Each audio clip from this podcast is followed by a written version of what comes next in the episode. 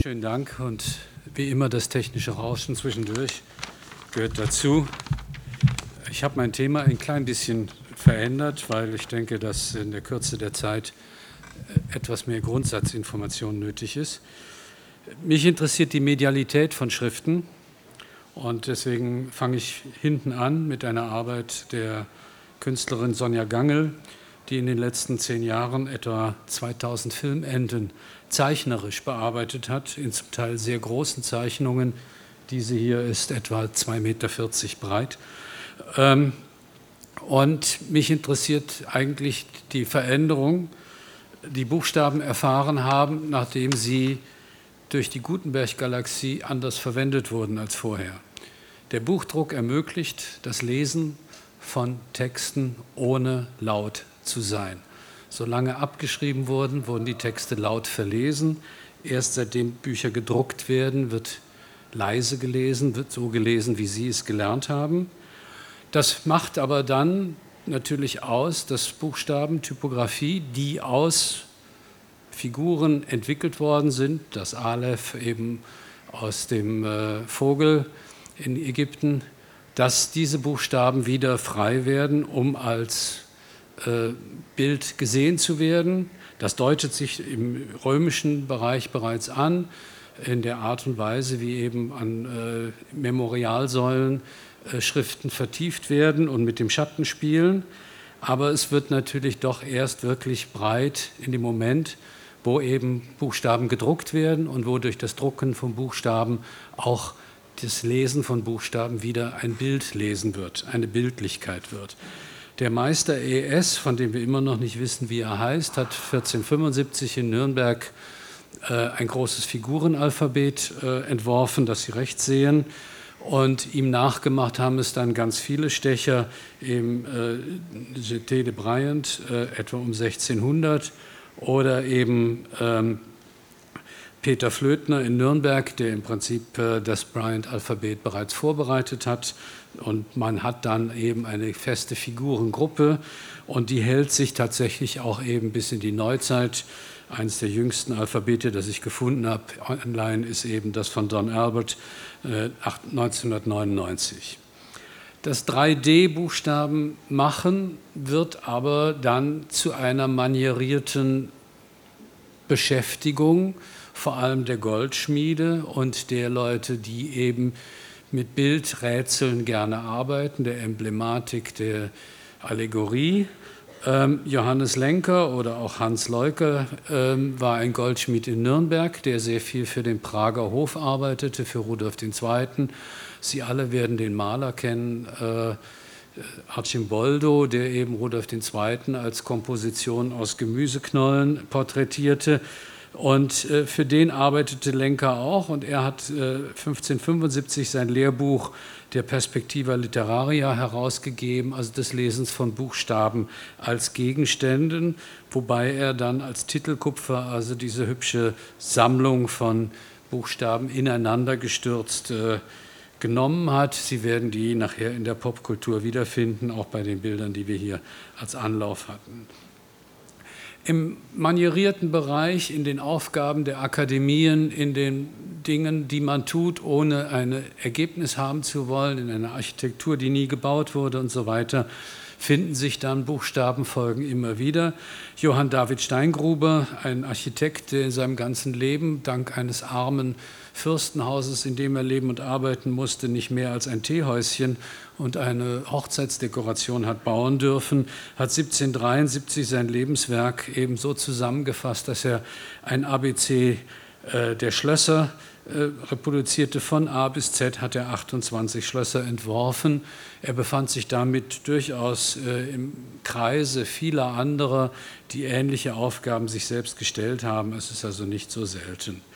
Es passt ganz gut dazu, dass genau in dem Moment, wo technische Medien auf den Markt kommen, wie die Fotografie, die ja auch eben eine äh, merkwürdige Beziehung zwischen zwei und drei Dimensionen haben, die Zahl der Figurenalphabete, der Buchstaben, äh, der 3D-Buchstaben äh, anwächst, ganz groß wird. Antonio Basoli hat 1839 eine solche Sammlung von A bis Z publiziert, Antonio de Pian ebenfalls und sein Sohn Giovanna de Pian ebenfalls 1844, also genau in der Zeit, in der das losgeht. Diese Alphabete erhalten sich durch das ganze 19. Jahrhundert. Es ist eine eher langweilige Geschichte, die sich immer wieder reproduziert, die zeigt, dass Medien insgesamt dazu tendieren, sich selbst zu reproduzieren. Ja, etwas, was wir aus der Filmgeschichte auch kennen, was Herr Krautkrämer ja schon sehr schön angedeutet hat, was bei mir dann leider auch noch der Fall sein wird. Ähm, der nächste Schritt ist dann vielleicht zu finden im Futurismus. Der Film war inzwischen da, die bewegten Bilder waren da, Zeit, das Zeitalter der 3D-Bilder war da gewesen, indem man also auch äh, mit, mit äh, Brillen arbeitete äh, und Stereobilder produzierte. Ähm, und die Futuristen Antonio Sant'Elia mit seinen emblematischen Bauten oder eben Giacomo Balla tatsächlich dann gleich mit 3D Filmbildern war schon um 1920 vorhanden, genau zu der Zeit, als Hollywood sich konstituierte. Und der sicher erfolgreichste Designer dieser Gruppe war dann Fortunato De Pero, der eben nicht nur das Campari Signet, sondern auch gleich die 3D Version des Campari-Standes entworfen hat, was Sie oben rechts sehen, 1933, ist ein Messestand von Campari auf einer großen faschistischen Kunstausstellung, der auch so gebaut wurde und den Sie im Internet heute x-fach als Rekonstruktion sehen könnte. Mit Sicherheit war das das Vorbild für das Signet von 20th Century Fox, äh, das dann eben tatsächlich in x Variationen über 50 Jahre erhalten blieb und wie Herr Krautkrämer gerade so schön beschrieben hat, auch dieses Signet ist leider aus dem Vorspann verschwunden heute. Es gibt es nicht mehr, es wird nicht mehr gebraucht. In der Filmtypografie etabliert sich das dann auch sehr schnell. Hollywood Sign ist vielleicht noch nicht wirklich das 3D-Zeichen, aber immerhin die Landnahme. Es ist ja nur der kurze äh, Bereich. Äh, rechts neben diesem Hollywood stand ja noch das Wort Land. Äh, das ist dann irgendwann mal weggefallen. Ähm, in der Filmtypografie findet sich dann ganz typisch wieder so ein Medienübergang. Genau in dem Moment, wo der Tonfilm eingeführt wird, äh, beginnen die Titelblätter 3D-Buchstaben zu tragen. Frag mich bitte jemand, warum das so ist. Ich habe keine Erklärung, aber es ist so. Zwischen 1930 und 1965 findet man Unmassen äh, dieser Filmtitel, die dann also mit 3D-Buchstaben arbeiten. Gerade bei Hitchcocks 39 Steps hat man natürlich genau noch einmal die äh, Form äh, von Depero wieder. Äh, es führt über den Film The Fountainhead, das ist die Geschichte von, des Architekten Frank Lloyd Wright, zeigt dann auch ganz deutlich, dass 3D-Buchstaben äh, auch an die Grenzen ihrer Lesbarkeit kommen. Äh, es gibt den ganz bösen Spruch, 3D äh, only for four-letter words, also für Wörter mit vier Buchstaben. Mehr geht nicht eigentlich in 3D. Äh, die wenigsten halten sich da dran. Wer dann in die 50er Jahre geht, merkt auf einmal, dass das 3D weggeht in dem Moment, wo die Farbe in den Film kommt. Und der allerletzte farbige Film, der mit 3D-Buchstaben arbeitet, ist tatsächlich Help von den Beatles. Das passt insofern ganz gut, also Richard Lesters Film über die Beatles.